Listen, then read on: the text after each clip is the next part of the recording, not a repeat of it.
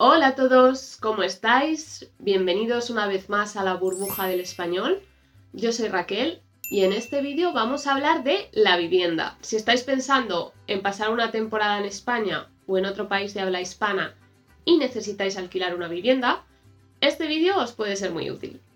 Juntos vamos a ver el vocabulario clave relacionado con la vivienda y también las preguntas que tenemos que hacer cuando llamamos por teléfono si estamos interesados en un piso. Vamos a por ello. La primera palabra clave es anuncio de piso. El anuncio del piso recoge la información básica, es decir, las características de la vivienda anunciada. Podemos encontrar anuncios de pisos en los escaparates de las agencias inmobiliarias, también en páginas web, en periódicos, etc. Normalmente veréis que en los anuncios se utiliza el saying personal, es decir, se pone normalmente se alquila o se vende piso en, por ejemplo, en la calle Rosalía de Castro. En el anuncio de piso también aparecerá el tipo de vivienda que es.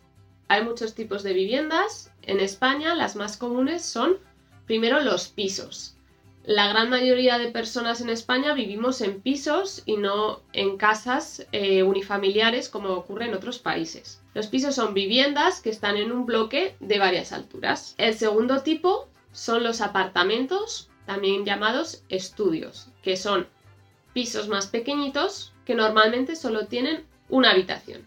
Asimismo, tenemos también los duplex, que los duplex pues son dos pisos superpuestos y que están unidos por una escalera interior. Tenemos también el chalet, que es una vivienda unifamiliar con una o varias plantas y que puede tener también jardín o a veces también piscina. También tenemos el adosado, que es un chalet que está al lado de otro chalet con las mismas características y cuyas paredes son colindantes. El ático, que es la vivienda que está en el último piso en un edificio y también el bajo, que el bajo es un piso que está en la planta calle, a ras de suelo. Normalmente, en un anuncio también vendrá indicado si el piso es exterior o interior, es decir, si las habitaciones dan a un patio interior o si por el contrario dan a la vía pública y por tanto tienen más luz. Y por supuesto indicará el número de habitaciones y los metros cuadrados que tiene el piso. En un anuncio de pisos también aparecerá el estado de la vivienda. Normalmente podemos encontrar lo siguiente. Lo primero, de obra nueva.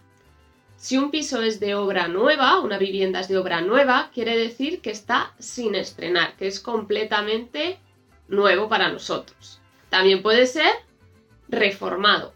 Una vivienda reformada es aquella que ha sufrido modificaciones para ser mejor, más funcional, más moderna. También nos puede indicar que la vivienda está en buen estado, es decir, que es habitable, no necesita obras si queremos vivir allí, o a reformar. A reformar, pues la vivienda necesita eh, una reforma, necesita que hagamos modificaciones antes de entrar a vivir.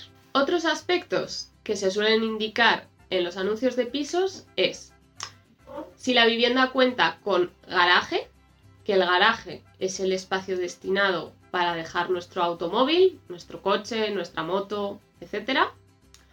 Y también suele decir también si hay trastero, que el trastero es el cuarto para guardar los trastos, es decir, los objetos que no utilizamos tan a menudo. La vivienda puede contar también con terraza, que es el espacio exterior de una casa y desde el cual se pueden ver las vistas. O también puede contar con galería, que es el corredor que puede estar descubierto o puede tener vidrieras y normalmente es un espacio también destinado a atender, donde está el tendedero para atender nuestra ropa. Asimismo, la vivienda puede contar con ascensor, es decir, el ascensor para trasladarnos de un piso a otro, de una planta a otra. La vivienda puede contar también con jardín o con piscina privada o comunitaria y en el anuncio de piso también nos indicará si la vivienda está amueblada, es decir, si cuenta con muebles o si por el contrario somos nosotros los que tenemos que llevar nuestros muebles a la casa, decimos que está sin amueblar. Más aspectos importantes. Contrato de arrendamiento. Es el documento que firma, por un lado, el arrendatario o inquilino, que es la persona que vive de manera temporal en la casa, y el arrendador o dueño de la casa o también llamado casero. En el contrato de arrendamiento se recoge toda la información importante que tenemos que saber, es decir, el precio del alquiler, también pone el inventario, es decir, la lista de cosas que tiene el piso cuando, nosotros entramos a vivir en él.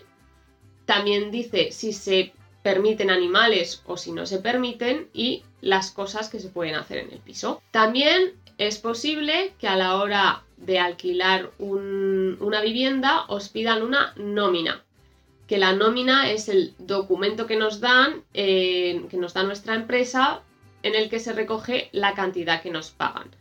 Y el dueño nos la pide pues para cerciorarse de que vamos a pagar con regularidad. Otra palabra muy importante que debéis conocer si vais a alquilar una vivienda en España es fianza.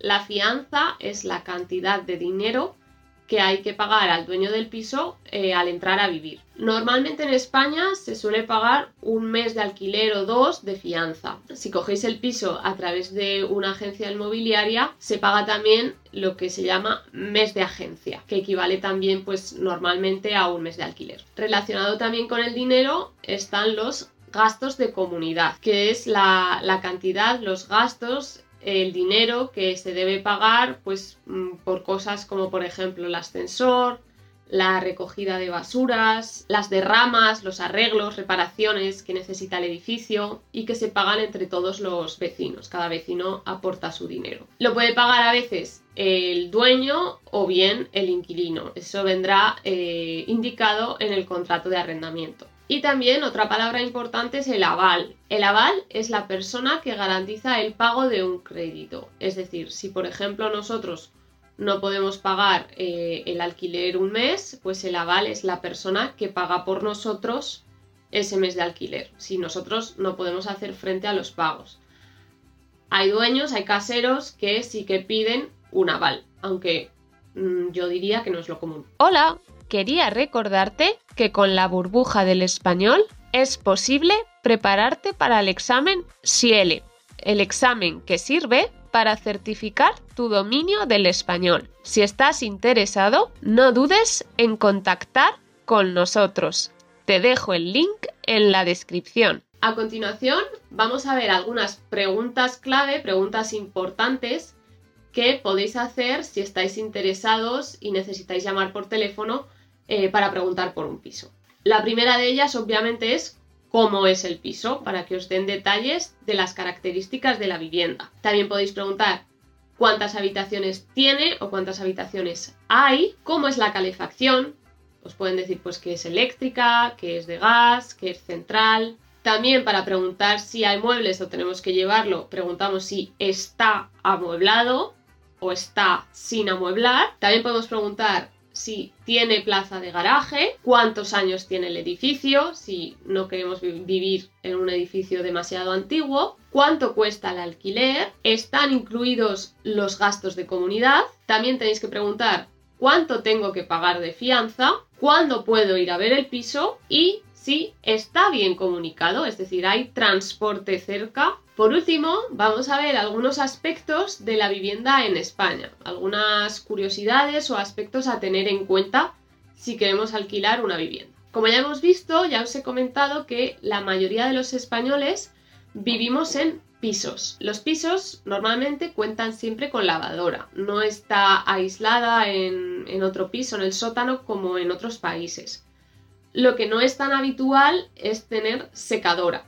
En España normalmente la gran mayoría de personas tendemos al sol, tendemos eh, en la galería al aire libre, porque como hace mucho sol, pues la ropa se seca muy, muy pronto y no hace falta secadora. Otro aspecto que, tenemos que tener en cuenta y que encontraréis si, si alquiláis una vivienda en España son las persianas. Las persianas son un mecanismo que sirve para regular la luz y que están en las ventanas de las habitaciones. Es una de las cosas que los españoles echamos más en falta cuando nos vamos a vivir fuera. Y entonces, bueno, pues tenemos las cortinas y las persianas. Otro aspecto a tener en cuenta es que en España no es habitual subarrendar.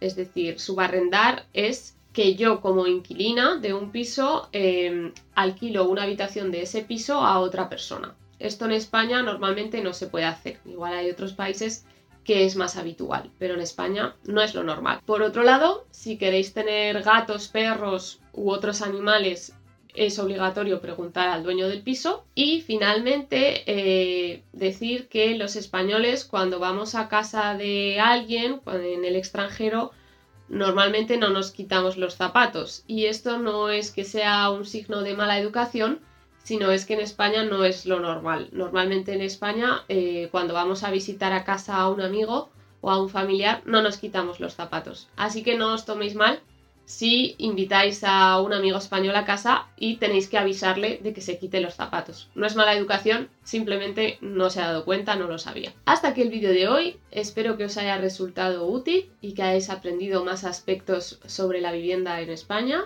Recordad que en nuestra página web tenéis un montón de materiales para poder practicar español y si os ha gustado el vídeo pues podéis suscribiros al canal y darle a me gusta para estar siempre al tanto de las novedades. Muchas gracias y hasta el próximo vídeo.